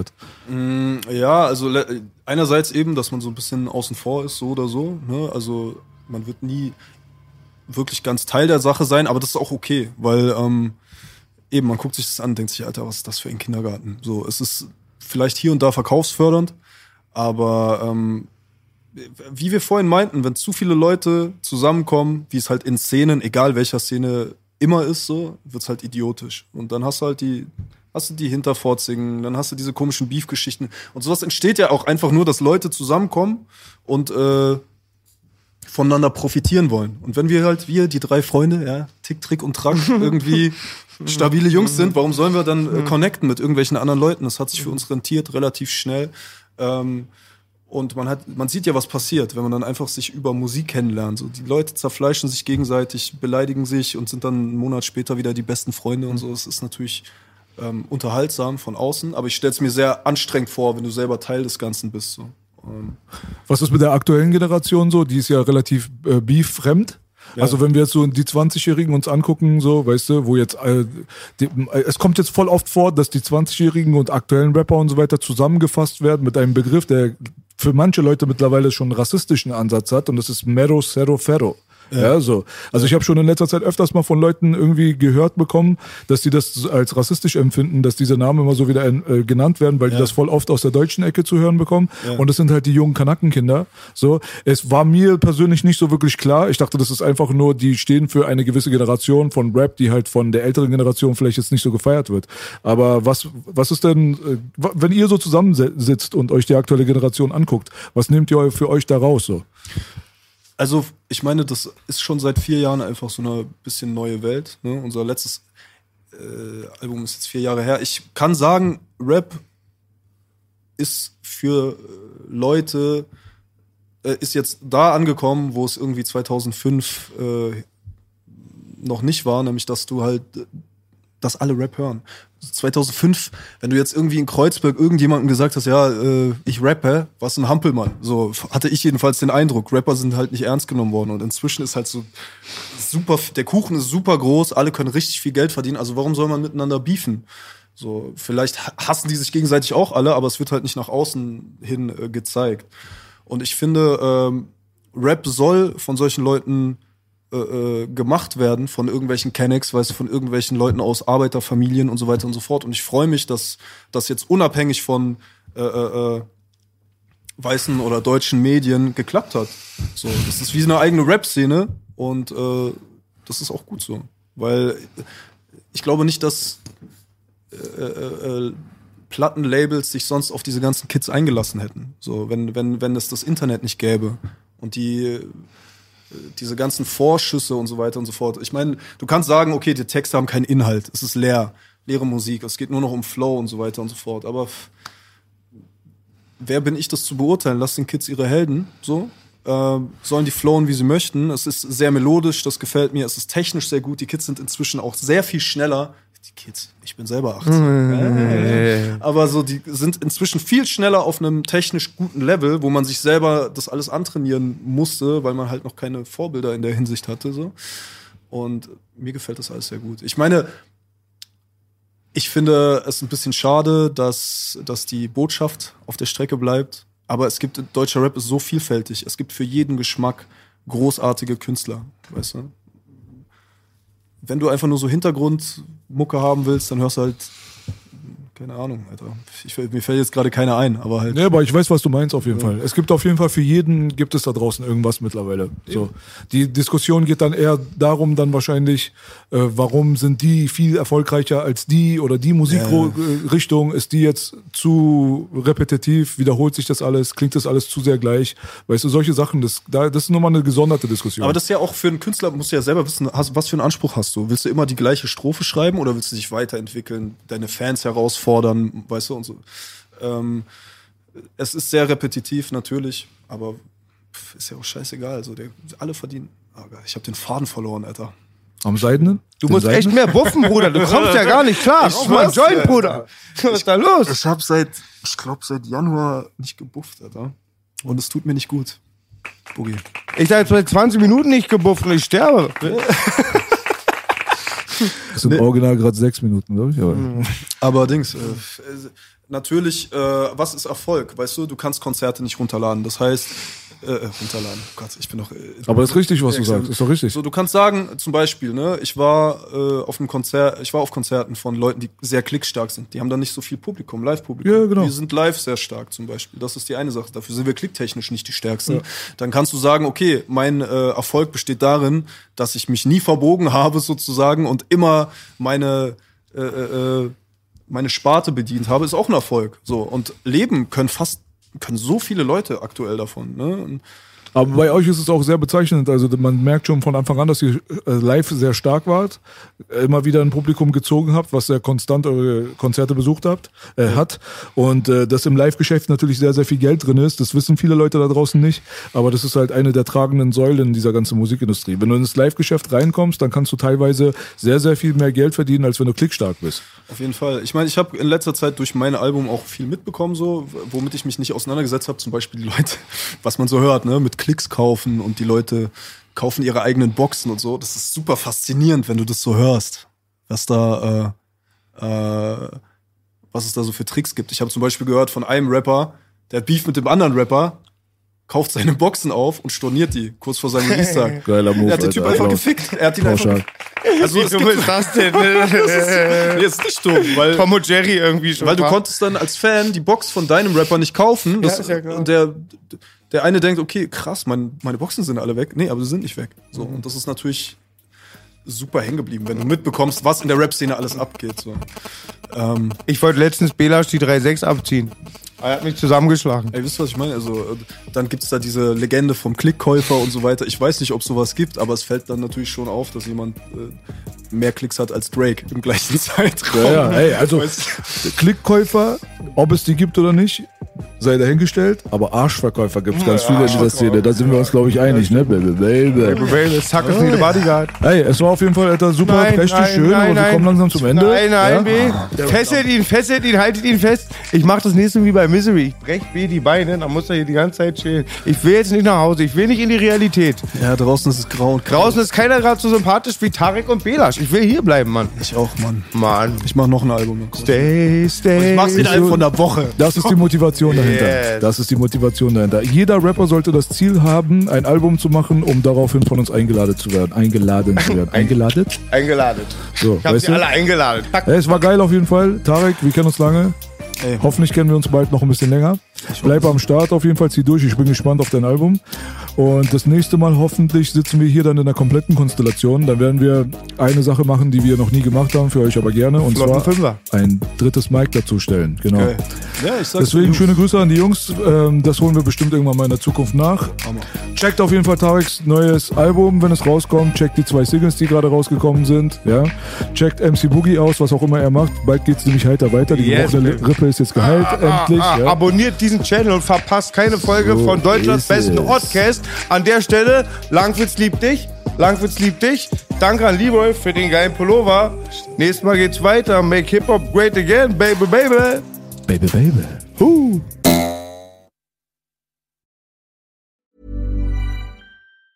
When your skin feels nourished and glows, you radiate confidence. Osea makes giving your skin a glow up easy with their clean, clinically proven Mega Moisture Duo. This seaweed powered duo features two of Osea's best sellers, Undaria Algae Body Oil and Undaria Collagen Body Lotion. Glow from the inside out. Get 10% off your first order with code GLOW at OseaMalibu.com. That's O S E A Malibu.com code GLOW.